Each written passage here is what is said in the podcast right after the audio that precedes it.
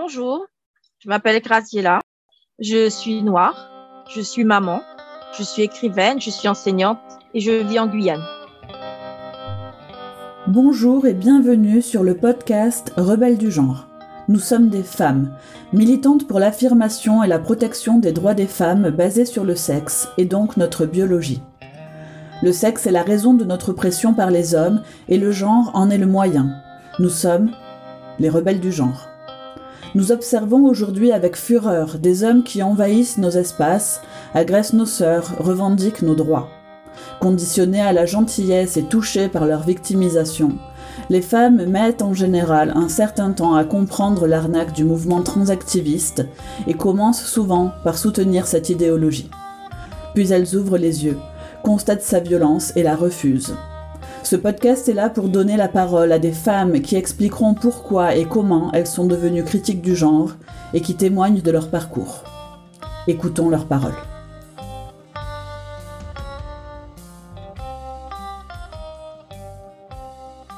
Moi, je vais situer ça à l'âge de 11 ans. Quand j'ai eu 11 ans, ma mère travaillait pour une association qui s'occupait de toxico et elle avait laissé traîner des documents sur une table et il y en avait un qui parlait de drogue du viol. Et en fait, ça racontait que des, hommes avaient pris euh, des produits dans le milieu vétérinaire, qui le mettaient dans le verre des femmes en boîte de nuit, et que non seulement ben, elles perdaient conscience et qu'ils les utilisaient, ils les violaient, mais en plus de ça, ça avait un effet sur elles parce que ça pouvait les rendre stériles. C'était un journal officiel, hein, c'était pas un truc anodin. Enfin, c'était une copie comme ça qu'elle distribuait pour avertir sur les drogues du viol dans les boissons à partir de là, à l'âge de 11 ans, j'ai, on va dire, perdu toutes mes illusions sur les capacités des hommes à nous berner et à nous mentir pour essayer de nous avoir dans leur vie. Honnêtement, j'ai eu cette espèce d'impression de, de, glace brisée euh, avec un petit pic à glace. Ping Ah d'accord, ok, ils sont capables de faire ça. Et ça a commencé comme ça, cette espèce de prise de conscience que je suis pas en sécurité avec un homme. Il faut que je fasse attention. Il faut que je prenne mes précautions, que je vérifie, que je me méfie trois fois de ce qu'il me dit. Et ça a commencé comme ça. Ensuite, dans mon, parcours, on va dire ado, j'ai été marquée par des moments de, sororité. On était un groupe d'amis, on était un petit peu bizarre. On a grandi dans un quartier chaud. On avait des copines qui, chez elles, elles recevaient la police parce que leurs parents avaient de la drogue chez eux. Enfin, c'était un truc un peu dur. Et c'était ce groupe de copines-là, on s'est soutenus entre nous on s'est protégé entre nous comme ça. C'est-à-dire, on l'a fait de façon un peu, euh, voilà, anodine, mais en fait, en quelque part, c'est comme ça que je le vois, on s'est un peu sauvé la vie, quoi, parce que c'était dur. C'était pas évident du tout. C'est après, quand j'ai grandi, que j'ai compris que les filles qui se la pétaient le plus, genre, je suis une femme, je suis une femme, il y en avait deux, trois qui étaient prostituées par leur beau-père, par euh, leurs parents et tout. Donc, on a vécu dans un quartier chaud, mais on a réussi à avoir euh, une adolescence super joyeuse, super positive parce qu'on s'est protégé. Et aussi, la sororité, je l'ai vécu parce que mes parents se sont séparés, mon père commence à devenir un peu violent. Il n'a pas été euh, tout au long de la vie de mes parents, mais quand ils ont commencé à se disputer, ça n'allait plus du tout. Et à un moment, il a carrément mis ma mère dehors. Et c'est un groupe de copines, euh, elles sont débarquées à deux voitures, elles étaient à cinq, six, je sais pas. Elles sont arrivées, elles nous ont dit, c'est bon, vous prenez vos bagages, on part. Et elles nous ont emmenés. Donc, on s'est pas retrouvés à la rue, on s'est pas retrouvés toutes seules, parce que voilà, il y avait encore euh, ce moment de sororité-là qui nous a aidés. Donc voilà, j'ai grandi un peu là-dedans en partant de ça, avec cette conscience-là, avec euh, fallait me méfier des hommes, il y a toujours un gars bizarre, c'est quand tu as 12 ans, c'est bizarre. C'est à ce moment-là qu'ils veulent te toucher. Pas pourquoi. Donc après j'ai grandi, j'ai fait j'ai fait mes études etc. Et puis il est arrivé en 2018, la première année de la manifestation Nous toutes, il y avait l'histoire des, des gamines 11 ans, 13 ans, même pas, qui ont été violées par des adultes et à chaque fois, dans le procès, il y avait cette espèce d'idée débile du juge qui disait oh, Tu t'es pas débattu, euh, c'est pas un viol, quoi. Et c'est à partir de ces histoires-là, notamment, il y avait une petite fille, euh, bon, ils, ont, caché son nom, mais le gars l'a, l'a harcelé sexuellement trois jours. Et ensuite, il l'a violée. Et comme elle s'est pas défendue, on lui a dit, mais t'étais d'accord. Oh là là, elle fait plus vieille. Enfin, tous les trucs débiles qui sont sortis à l'époque.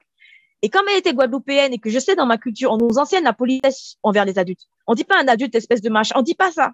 On dit bon ben bonjour monsieur, même si on le rejette parce que voilà, on a compris que c'était un vieux tordu. On rejette pas les gens comme ça. Et comme cette petite est guadeloupéenne, ça m'a tellement choqué qu'on traite sa politesse, son respect des adultes comme du consentement que ça m'a mis en colère et que je me suis rapprochée de nous toutes pour organiser la première manifestation.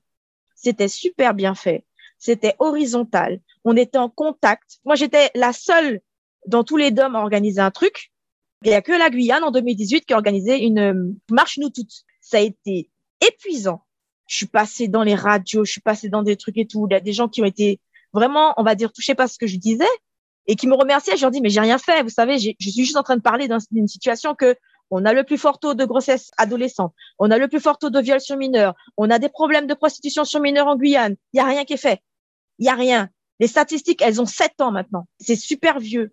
Et pourtant, j'entends, je connais des policiers qui disent on a des gamines de 9 ans enceintes, on a des gamines de 11 ans violées, on a tout ça ici. Donc, je voulais, j'étais super motivée. Donc, j'ai fait la manif. Nous toutes, il y a du monde qui est venu. C'était, il y avait pas grand monde, mais c'était fort comme moment et tout ça. Et là, je commence à me sentir mal à l'aise parce que les discours de nous toutes commencent à changer. Et à cette époque, j'étais abonnée Cosette, Mediapart, toute la clique. Je lisais que ça. Et je vois le mot inclusif qui apparaît. J'étais pas contre forcément parce que j'avais cette idée que ben, les femmes trans, bon, voilà, c'était des hommes, elles sont devenues femmes. Euh, parce que pour moi, voilà, la transition faisait que c'était des femmes point. Et puis il faut qu'on s'entraide par rapport à la violence des hommes, etc. Mais ça me gênait un peu parce que j'avais cette impression bizarre qu'ils distinguaient pas les femmes trans des femmes. Parce que dans ma tête, c'est, ouais, mais on n'est pas tout à fait pareil non plus, quoi. On a des trucs qui les concernent pas. Donc, je veux bien être inclusive, mais il faut quand même qu'on distingue. Et ils avaient envoyé une espèce de questionnaire pour dire, alors, vous pensez quoi, Timo, inclusif? Et j'avais répondu clairement, je suis pour qu'on soit inclusif, mais je suis pas pour qu'on nivelle. Je suis pas pour qu'on efface les différences.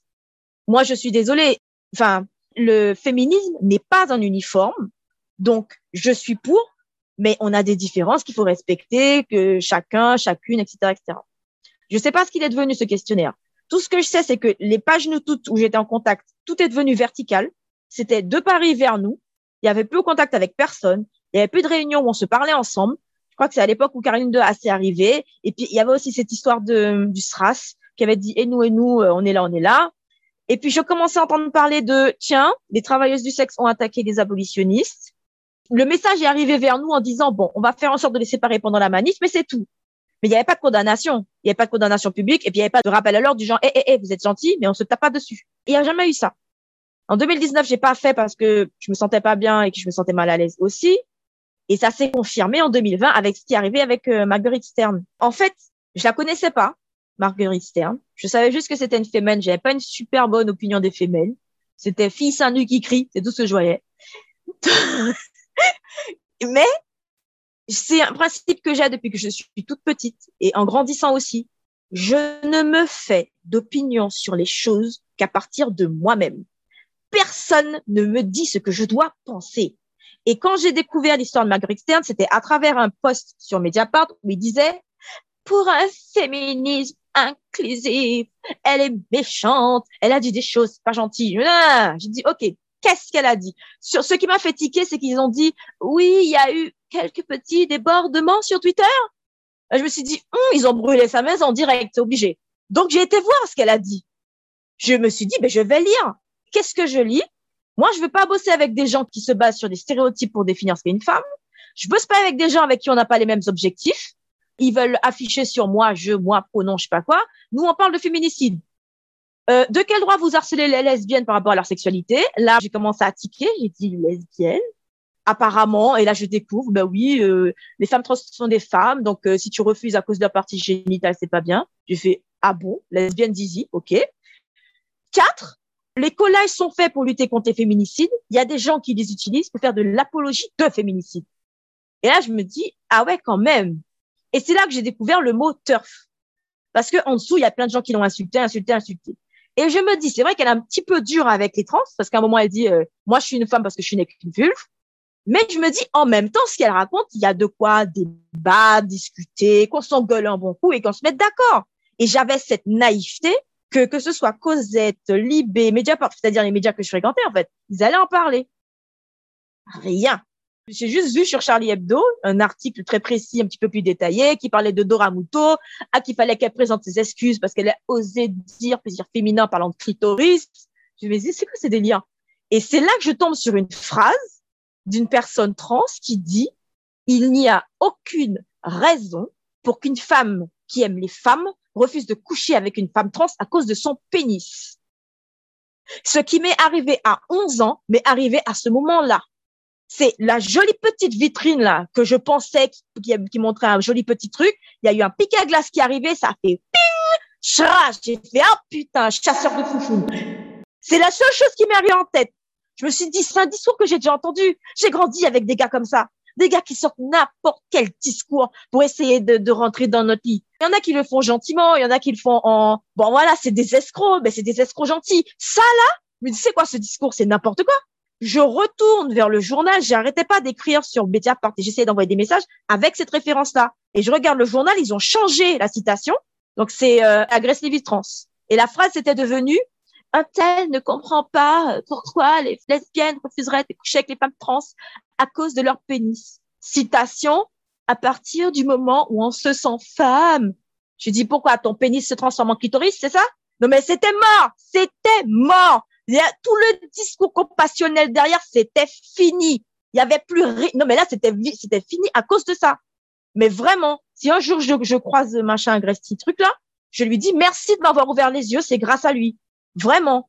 Donc, c'est à partir de là que j'ai commencé à changer de point de vue, que j'ai commencé à m'énerver sur Mediapart, j'ai commencé à écrire des trucs. Et c'est comme ça que j'ai commencé à remarquer que non seulement ils en parlaient pas, mais en plus de ça, ils coupaient mes messages. Je les ai piégés une fois, j'ai fait exprès, j'ai créé un message en deux parties j'ai parlé de misogynie euh, de droite, parce que c'était à propos de Darmanin et qui est toujours euh, féministe. Et je parlais de misogynie de gauche. J'ai dit, ouais, à droite, on a ça, ça, ça comme problème, mais à gauche, on a euh, les lesbiennes qu'on traite de transphobes et les femmes qu'on menace de mort, etc. Ils ont coupé le message. Et je leur ai dit, ça y est, je vous tiens, les gars. Donc, c'est ça que vous faites. Vous faites de la censure. Et là, à partir de là, ils m'ont fliqué. Non, ce n'est pas de la censure. Il y a un problème informatique. Ils me prennent pour une conne, en plus.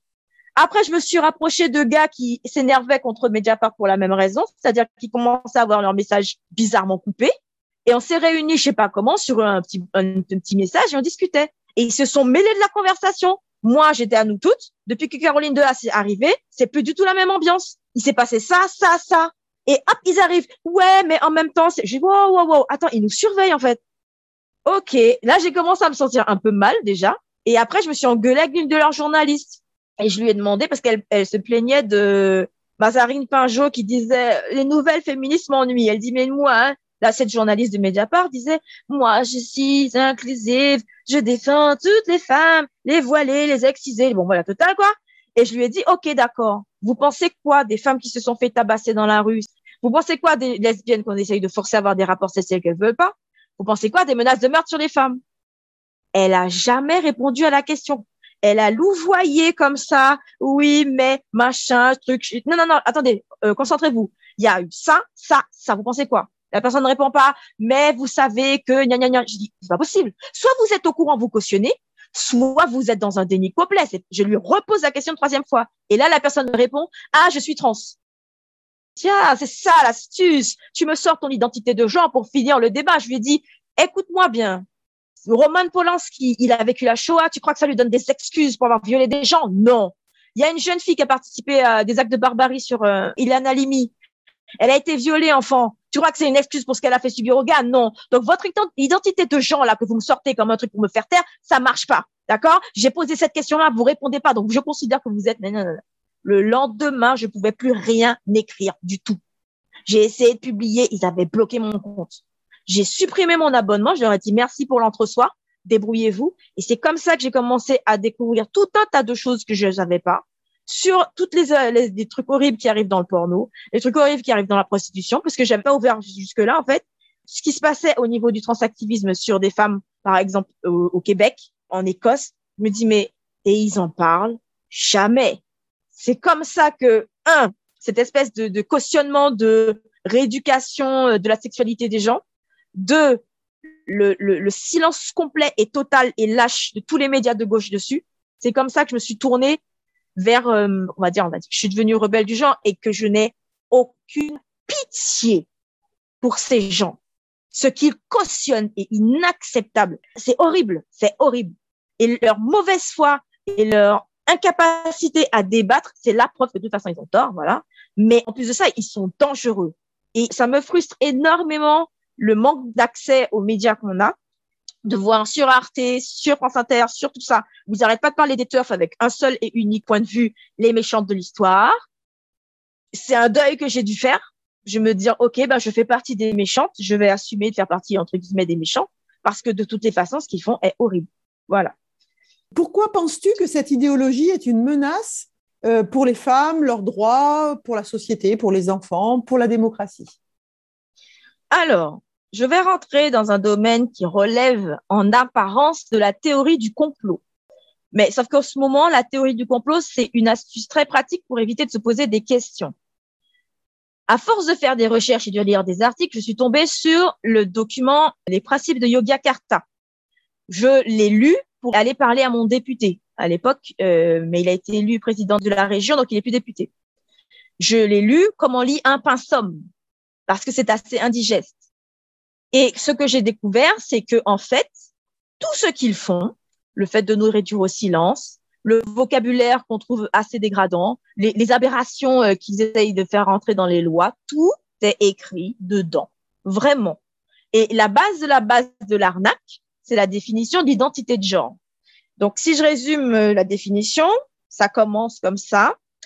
L'identité de genre doit être comprise comme faisant référence à, là ça ressemble un peu à du Judith Butler, le sentiment profond personnel intime de son genre qui peut correspondre ou pas à son sexe assigné à la naissance, ainsi que la conscience personnelle de son corps, donc entre parenthèses chirurgie, hormones, etc., mais aussi que l'on peut exprimer avec les mots, les vêtements et le comportement maniéré.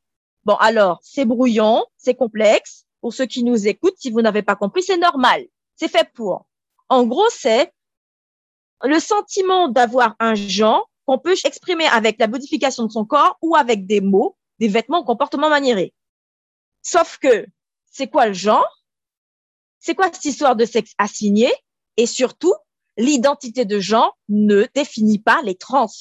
L'identité de genre redéfinit toute l'humanité en disant à toute l'humanité que nous avons un sentiment personnel intime profondément de soi, que soit ce sentiment correspond au sexe assigné, soit ce sentiment ne correspond pas. Donc là, techniquement, les trans, ils ont disparu là. Parce que pour passer de l'un à l'autre, il suffit d'utiliser des mots. Là, techniquement, je peux aller au Canada, puisque c'est validé au Canada, c'est validé en Écosse, en Californie, à New York. Je rentre dans un bar, je tape sur le comptoir, je dis tavernier, je suis un homme, appelez-moi monsieur. Mon prénom préféré, c'est il. Et dans la loi canadienne, le premier qui soupire, qui lève les yeux au ciel, qui ricane, qui pouffe, ou qui me dit mais non, je peux le poursuivre en justice pour soupçon d'allusion au mégenrage. Voilà comment une idée floue, qui veut dire tout et son contraire, est punie du délit de blasphème dans un pays et c'est ça qu'ils veulent instaurer en France. Et ils ont réussi de le mettre en Espagne déjà. Se tromper de pronom sur quelqu'un, c'est pire que de lui mettre une main aux fesses. Et cette idée floue est basée sur un mensonge, c'est-à-dire le sexe assigné à la naissance. Déjà, un, c'est faux. C'est pas à la naissance qu'on voit le sexe du bébé. On peut le voir avec l'échographie. Donc, dans la tête de ces gens, nous sommes au Moyen Âge. Deux, les gens qui font PMA, GPA ou FIV, on peut vérifier le sexe du bébé avec un marqueur sur les spermatozoïdes. Donc, on regarde les embryons. Il y a le marqueur trois jours après la conception. Donc, c'est même pas les parties génitales qu'on regarde. Donc, déjà, le terme, il est basé sur un mensonge scientifique. Deux, les mots, les vêtements, les comportements maniérés, c'est uniquement des stéréotypes. Et ce qui est resté dans la loi française et qui existe déjà dans la loi française et qui existe dans la définition d'identité de genre, c'est autodétermination. Ça veut dire celui qui dit qui est. Donc, on a un mot flou, basé sur un mensonge scientifique qui ne protège même pas les trans, puisque ça correspond à aucune catégorie sociale précise. Ça correspond à 7,4 milliards d'individus. Dans la loi française, c'est déjà là. Et autodétermination doit être compris comme celui qui dit qui est. La loi française explique être un homme ou une femme, c'est pas lié à un corps. Donc, les modifications du corps ne comptent pas quand on passe devant le juge. C'est pas lié à un style vestimentaire. Le style vestimentaire ne compte pas quand on passe devant le juge. Ce qui compte, et c'est écrit dans la loi française, c'est l'autodétermination. C'est déjà là. On n'en est pas comme au Canada, on va punir les gens parce qu'ils se trompent de pronom ou qui se basent sur ce qu'ils voient. Mais c'est déjà là. Et ils ont tellement facilité les choses que techniquement, on peut changer de sexe plus ou moins en deux semaines. On va à la mairie, on change son prénom. Ça fait deux semaines. Ensuite, on va chez le juge, on s'habille comme on veut. On dit, monsieur le juge, je suis une femme parce que je le sens. Le juge dit où sont les transformations? Monsieur le juge, vous n'avez pas le droit de me dire non pour les transformations du corps. Mais vous êtes en costard cravate, monsieur le juge, vous n'avez pas le droit de dire non pour costard cravate. Je suis une femme parce que je le sens. Et le juge, il n'a pas le droit de dire non. On en est là. Donc, ça permet à n'importe qui de devenir ou une femme ou un homme. Mais c'est pas ça le pire. Le pire, c'est que le Yoga Karta, à un moment, euh, le principe numéro 31 exige que les États suppriment la référence au sexe sur tous les documents administratifs, carte d'identité. Je pense la Sécu, ils vont y passer bientôt, et surtout les actes de naissance. Ça veut dire que dès la naissance, on supprime la notion qu'il y a des filles et des garçons. Donc, ce qui fait qu'il n'y aura pas de statistiques sur le sexe, ça n'existera plus. Il n'y aura pas de statistiques violence homme-femme, ça n'existera plus. C'est là où moi, je trouve que les trans se font avoir, parce qu'il y a des trans qui sont dans une transformation, on va dire, euh, binaire, pour qui la reconnaissance homme-femme est importante. Sauf que eux, ils vont, ils vont même pas pouvoir le faire non plus. Je suis tombée sur une lettre d'une trans euh, en détresse une fois, dans son entreprise hyper, hyper euh, progressiste, ils ont carrément déclaré à tous les employés, vous n'avez plus le droit de vous genrer sur le lieu de travail, ni dans les conversations, ni dans le courrier, ni homme, ni femme, ni père, ni mère, ni sœur, ni frère, ni nièce, ni neveu, ni grand-père, ni grand-mère, rien. C'est pour mieux refléter la large possibilité de genre. Et cette personne trans disait, mais moi, le mot femme, il est important. Moi, je suis mariée, ma, ma compagne est aussi une femme trans. Pour moi, l'appeler épouse, c'est important et elle s'est fait engueuler par sa direction. Et elle explique, ouais, c'est même pas des trans, c'est des cis. Mais c'est ça, l'objectif, c'est, et, ils utilisent les trans pour faire avancer cet objectif. L'objectif, c'est de détruire la possibilité de dire qu'il y a des hommes et des femmes sur la base biologique. Et j'ai cru comprendre dernièrement dans une conversation qu'en Belgique, ils commençaient déjà à effacer leur référence sexe sur les pièces d'identité. C'est dangereux parce que si on disparaît, ben, on peut pas nous protéger. Et là, on va encore plus loin dans la théorie du complot. Attention, on s'accroche. Je pense qu'en faisant disparaître la catégorie homme-femme, ça va mieux valider le business d'utérus pour les transplantations dans les, corps, dans les corps d'hommes, ce qui a déjà commencé. Il y a une trans qui a déclaré fièrement, ouais, je me suis inscrite sur une liste d'attente au Brésil. Il y a trois opérations, 50 000 euros l'opération. Et euh, oui, je vais pouvoir euh, vivre une grossesse et valider mon existence, enfin le truc habituel, quoi. Mais euh, ce qu'il y a, c'est qu'en fait, Jusqu'à maintenant, ça n'a pas marché, sinon on aurait déjà eu la publicité partout. Mais il, il, prépare déjà le terrain parce que je vois deux, trois artistes ultra queer, ultra machin, comme euh, Lil, Nas X. Il a fait la promo de son album en mode enceinte, en mode je vais accoucher. Il y a eu un défilé de mode avec des hommes, c'était des hommes hein, vraiment enceintes. Donc il y a cette idée ultra misogyne qui est on n'a pas besoin de vous, bientôt on va pouvoir tomber enceinte les gens qui sont derrière, en fait, puisque voilà, au fur et à mesure, on découvre les gens qui financent, les gens qui finissent les études, les gens qui, etc., ou qui s'enrichissent sur les cliniques d'enfants trans, tout ça. C'est des gens qui, il me semble, en grande partie, croient pas à la mort, puisqu'ils visent le transhumanisme. Mais ces gens qui croient pas à la mort n'ont aucun respect pour la vie, en fait. Ni pour la santé des enfants, ni pour les femmes, ni pour personne.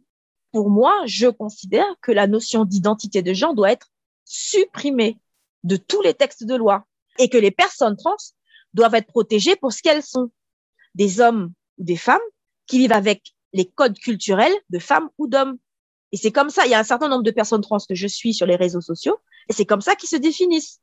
Je pense à un acteur, enfin, acteur porno trans, c'est-à-dire que une femme à l'origine, c'est Buck Angel qui disait, mais non, je suis née femme, j'ai grandi femme, je serai jamais un homme à 100%, mon, ma biologie, c'est femme. Par contre, j'utilise la chirurgie et les médicaments pour me donner une apparence d'homme. C'est comme euh, Blair White qui dit, mais je suis pas une femme à 100%, j'ai pas les mêmes problèmes de santé. Quand je voudrais des enfants, je passerai pas par les mêmes étapes. À un moment, elle dit dans sa vidéo, enfin, je les appelle elles quand ils, quand ils respectent, on va dire, la biologie. Je, j'ai, j'ai peut-être tort, mais je respecte leurs pronoms. Et elle dit, alors comme ça, tous les animaux de cette planète ont des mâles et des femelles, sauf les humains. N'importe quoi.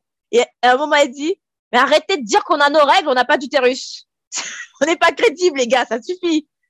Et c'est des gens qui sont euh, conspués, menacés de meurtre, comme euh, les femmes qui continuent à se battre pour les droits des femmes fondés sur le sexe, et qui ont renoncé au mot transgenre. C'est des trans qui se disent transsexuels. Et je pense que la catégorie transsexuelle devrait être correctement définie pour que cette catégorie de personnes, socialement, soit protégée. L'identité de genre ne les protège pas. Et l'identité de genre, il y a un projet très misogyne, très euh, déshumanisant derrière. Il est terrifiant, ce projet. Et ce qu'ils sont en train déjà de faire est terrifiant. Qu'est-ce qui t'a décidé à témoigner sous ta réelle identité? Est-ce que tu as déjà subi des pressions, des menaces? Est-ce que, par exemple, dans ton entourage ou euh, sur les réseaux, tu as senti euh, des tentatives de t'intimider ou du harcèlement? Est-ce que tu te sens en sécurité totalement pour pouvoir parler aujourd'hui? Je ne me sens pas en sécurité totalement. En Guyane, le sujet est, un, est non existant. Déjà, le féminisme, quand j'ai essayé de faire ma manif, ça a été dur parce que les gens, il y a beaucoup de gens qui disent Ah oui, c'est génial, mais qui viennent pas. Ou alors des gens qui sont méfiants. Il y a tellement d'histoires sordides, tellement que les gens n'ont pas envie d'aborder. Ou alors les gens, ils ont vécu des choses tellement horribles que quand ils se lâchent, waouh! Donc, sur ce sujet principalement, les gens sont à 10 000 kilomètres de comprendre ce qui se passe je suis juste satisfaite de me rendre compte que dans ma famille proche, ils commencent à avoir compris à cause des missions où on voit des enfants ou des gars habillés en femme débarquer et dire je suis une femme, j'ai rien changé à mon corps, mais je suis une femme. Et là, les, dans les membres de ma famille, vu qu'on a eu la même éducation, le même vécu, elles en sont arrivées à la même conclusion. C'est l'arnaque cette histoire. Parce que surtout en Guyane, dans les dans les dômes, on a le carnaval et tous les ans, les hommes s'habillent en femme pour déconner et ils ont des cartons, il y a écrit je suis lesbienne. Il y a donc euh, moi ce genre de discours ça peut pas marcher. J'ai vu tout le temps. Chaque année je le vois. Donc moi des gars en robe avec euh, des jolis petits trucs euh, ras du cul, mais ils sont en mode dégueulasse les gars, c'est-à-dire qu'ils ont des poils partout. C'est ça le but, hein, c'est de se déguiser pour se moquer de l'autre. Et malheureusement, quand je vois certains activistes en mode femme, je me dis, venez chez moi, on va bien rigoler parce que ça m'a pas marché votre truc je suis pas menacée parce que je vois, je vois que ça ne prend pas bien ici. Ça peut pas très bien prendre ici. Mais en même temps, je suis pas rassurée parce que sur le plan académique, donc comme c'est déjà rentré à l'école, c'est déjà dans les textes. Moi, je suis enseignante. Je me sens pas totalement libre. Moi, j'aimerais bien créer une association. Je sais pas à qui je peux faire confiance parce que je sais qu'il y a deux, trois personnes LGBT, nanana, ils font des collages un peu partout avec leurs termes inclusifs bizarres, là je suis pas hyper rassurée. Je n'ai aucune raison de me cacher, en fait. C'est très difficile de vivre dans un monde où on n'accepte pas qui on est, on n'accepte pas comment on pense, on n'accepte pas comment on croit, on n'accepte pas comment on aime. Mais c'est encore plus dur que de le cacher. C'est insupportable. À un moment, je sentais que j'avais, je sais pas, j'avais une espèce de boule à l'estomac. J'avais l'impression que j'allais développer de l'ulcère. Je me suis dit non, c'est bon, je me lâche, j'en ai marre. J'en ai marre, je dis ce que je pense, c'est pas possible. C'est ridicule, votre truc. Ça n'a aucun sens. Je, je peux pas faire semblant et tout être gentil, gentil, gentil. Et puis de toute façon, vous, vous êtes même pas gentil avec nous. Donc, euh, donc c'est un peu ça. Je suis pas rassurée. J'ai peur des conséquences. J'ai pas envie qu'on me, qu'on me sac parce qu'on peut me saquer. Vu que, voilà, je travaille pour l'État, on va dire. Mais en même temps, tant pis, quoi. je, je, je, je n'agis pas sur la, sur la peur. La peur de la peur de la peur, chez moi, ça crée de la résistance. Tu veux me faire peur sur quoi? À un moment, ça suffit. Moi, j'en je, suis venue à me dire, bah, tu sais quoi? La phrase que je pense, si jamais je vais en manif, moi, je, suis au stade où, quand il y a eu la, fin de la ségrégation aux États-Unis, ils envoyaient des élèves noirs dans les lycées. Et les élèves noirs, ils arrivaient tous les matins, ils se faisaient cracher dessus. On leur envoyait des œufs, on leur envoyait des pierres, on, les insultait. Et ils venaient à l'école tous les jours quand même. Moi, j'en suis à ce stade-là. C'est-à-dire, si je dois aller en manif et qu'on, j'ai pas envie de mourir, hein, d'accord? Même si je pense qu'ils vont, ils vont passer à l'acte à un moment, je sais pas comment, mais voilà. Mais si, si on en a, j'en arrive à me prendre des trucs dans la tête à me faire taper, etc. Je m'en fiche. Je m'en fiche parce que pour moi, c'est juste la preuve que de toute façon, derrière ce qu'ils disent, il y a rien. Et, et, si jamais ils veulent me tuer, sincèrement, je serais allé en C'est pas forcément une bonne idée. Je pense pas que je vais le faire, mais j'aurais apporté un bidon d'essence, une allumette. Je leur ai dit voilà, brûle-moi, pétasse, rends-moi immortel, vas-y. Puisque c'est ça que vous voulez, nous tuer parce qu'on parle. Je, je suis, j'en suis là. J'en suis à ce stade-là. Il y a, a pas de raison de se cacher. Alors, c'est difficile, c'est pas pareil pour tout le monde, mais Ici, je sais que si j'essaie de leur expliquer ce qui se passe, ils vont rigoler en me disant tu racontes n'importe quoi. Mais en même temps, euh, la violence qu'ils ont, elle peut être partout. Mais j'ai pas de raison de me cacher. Ça va me faire du mal si je me cache. Est-ce que tu as une anecdote à raconter sur un événement qui t'a marqué concernant la transidentité ou le transactivisme? Alors, concernant la transidentité, j'en ai trois. Trois personnes qui c'est pas, pas tout à fait au même niveau. À une époque où c'était pas à la mode, à une époque où il n'y avait pas les réseaux sociaux, ni la télé, ni Internet, qui ont été dans des situations de dysphorie de genre. C'est ce qu'on appelle la dysphorie de genre, entre, entre guillemets. Une amie, un ami et un membre de ma famille. C'est l'amie, fille, m'expliquait que de l'âge de 5 ans à l'âge de 12 ans, elle pensait être un garçon. Elle m'a pas dit je voulais devenir un garçon. Elle m'a dit j'étais persuadée d'en être un. De l'âge de 5 ans à 12 ans. Elle ne jouait qu'avec les garçons, elle s'habillait qu'en garçon, etc. Et ça s'est arrêté à 12 ans parce qu'à 12 ans, elle s'est rendue compte que les garçons la regardaient un peu différemment et puis pas au niveau des yeux, en fait. Et c'est ça, elle était en train de pousser. Donc, elle m'a dit, j'ai pris des bandes de tissu et j'ai enroulé autour de ma poitrine pour l'écraser. Le problème, c'est que ça lui faisait mal, ça l'empêchait de respirer. Et qu'à un moment, la mort dans la main, elle m'a dit, mais j'étais tellement triste. J'étais tellement triste de me rendre compte que non, j'ai un corps de fille, quoi. À un moment, elle a arrêté parce que ça lui faisait trop mal. Alors, elle a enlevé les bandeaux et elle a commencé à, à accepter qu'elle était une fille. Et quand je l'ai rencontrée, elle était ultra féminine. Je crois que sa mère s'est vengée après. Quand elle a compris que sa fille avait arrêté, elle sortait pas s'il n'était pas. Non, non, non, c'était la totale. Il y a eu elle, il y a eu un autre, très efféminé, euh, un pote euh, gay avec qui euh, on traînait au lycée, on parlait garçon, on racontait des, des commérages et des trucs comme ça. Et il était super à l'aise en tenue de fille, mais tellement à l'aise. Enfin, les garçons l'appelaient avec un nom féminin, la version féminine de son prénom. Et à un moment, il me disait, mais je comprends pas pourquoi j'adore avoir des vêtements de fille. Par exemple, euh, au carnaval, quand il s'habille en fille, techniquement, les gens voyaient une fille. Alors d'habitude, les garçons qui s'habillent en fille au carnaval, on voit que c'est des gars. Mais lui, non, les gens le prenaient pour une femme. Et il me dit, mais j'adore être comme ça, je comprends pas pourquoi. Et un jour, il m'a raconté qu'en fait, il a interrogé euh, son père. Et son père lui a dit, en fait, quand tu étais petit, j'étais déçu parce que je voulais que tu sois une fille. Et quand il était tout petit, petit, petit, jusqu'à ce qu'il rentre à l'école maternelle, son père l'habillait qu'en fille, le coiffait en fille. Et il était ravi que les gens se trompent. Et quand j'écoute ces histoires, parce que bon, ça leur est passé à tous les deux, voilà, ils ont fait leur vie, machin, etc. Et que je vois des histoires qui, traînent sur des enfants avec des parents qui disent ah mon enfant est une fille parce que elle joue avec des Barbies ou elle aime les robes elle est tellement bien en robe, elle est tellement féminine, faut aller faire quelque chose. Et après, tu lui donnes des médicaments qui le rendent stérile, ou tu le mutiles avec des opérations, tu lui prives de sa puberté. Ou alors, oh non, c'est un garçon, parce que tu comprends, euh, il a arraché son ruban de neuneu dans les cheveux à l'âge de 18 mois. Et que je repense à ces amis-là et je me dis, mon Dieu, c'est la même chose. C'est des parents qui fantasment sur leur gosse des parents qui sont déçus par le sexe du bébé, il y en a. Hein. C'est comme J.K. Rowling qui expliquait son père l'a élevé en garçon, il avait, elle n'avait pas le droit d'être féminine. Donc des parents qui qui ont cette espèce de fantasme-là sont toujours là, mais il y a toute une industrie derrière pour pousser à mutiler les enfants. Avoir eu ces témoignages-là et voir ce qu'on raconte aujourd'hui avec en option, si jamais tu poses la question à l'enfant, qu'est-ce qui fait que tu penses que tu es une fille? Dans le cas de mon ami, c'est c'est mon père qui voulait que j'en sois une. Dans le cas de l'autre ami, c'est parce que j'étais plus à l'aise comme ça à cette époque-là. C'est tout. C'est tout. Moi, ces deux anecdotes-là en tête, je ne peux pas voir les enfants trans comme autre chose que des enfants qu'on manipule.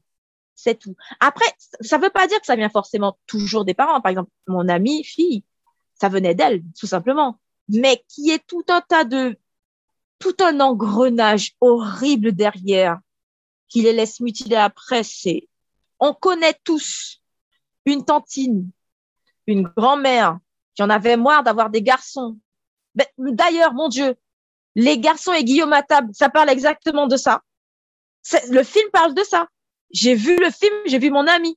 C'est ça, c'est la même chose. C'est cette espèce de, frustration que tu as en tant que parent, que tu peux projeter sur ton gosse, qui aujourd'hui est validé par tout un tas d'émissions de télé, les réseaux sociaux et Big Pharma qui t'attend au tournant avec un bistouri et des médicaments. Ouais, c'est horrible horrible. Voilà. Est-ce que tu as quelque chose à ajouter? Alors, j'ai trouvé un poème que j'ai trouvé sympa, que quand je me sens un peu triste par rapport à tout ça, parce que je me sens triste par rapport à tout ça, je pense à toutes les gamines qui ne connaissent pas leur corps. Ici en Guyane, c'est c'est affligeant. Elles tombent enceintes avant de comprendre comment ça fonctionne. J'ai trouvé ce petit poème, j'ai trouvé un peu à la fois triste et à la fois encourageant pour éviter de se centrer que sur le truc négatif. Je vis en Amazonie. Il y a la forêt euh, tout autour euh, ici, partout où on va.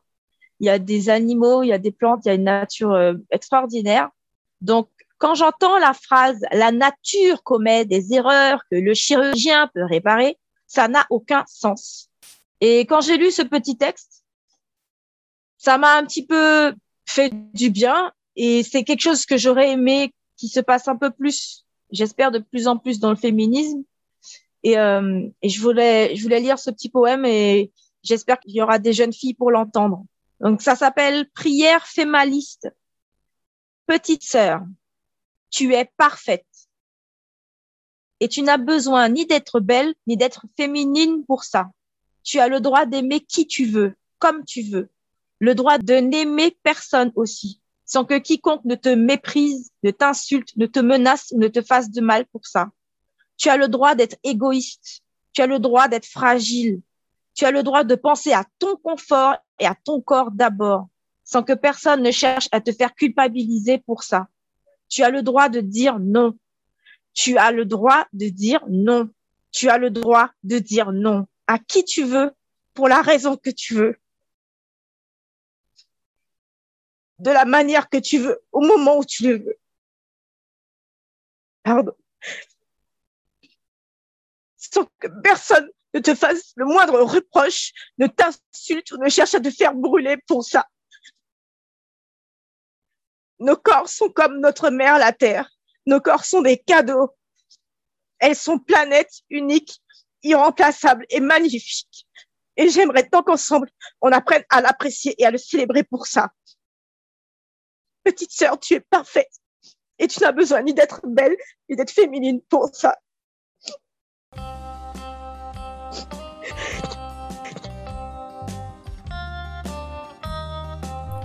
Merci d'avoir écouté notre parole et n'hésitez surtout pas à partager le plus largement possible. S'il vous plaît, signez la déclaration des droits des femmes basée sur le sexe, womensdeclaration.com. Rejoignez-nous, n'ayez plus peur. Ensemble, nous ferons changer les choses. Si vous souhaitez témoigner, contactez-nous par mail. À bientôt pour un nouveau témoignage de Rebelles du genre.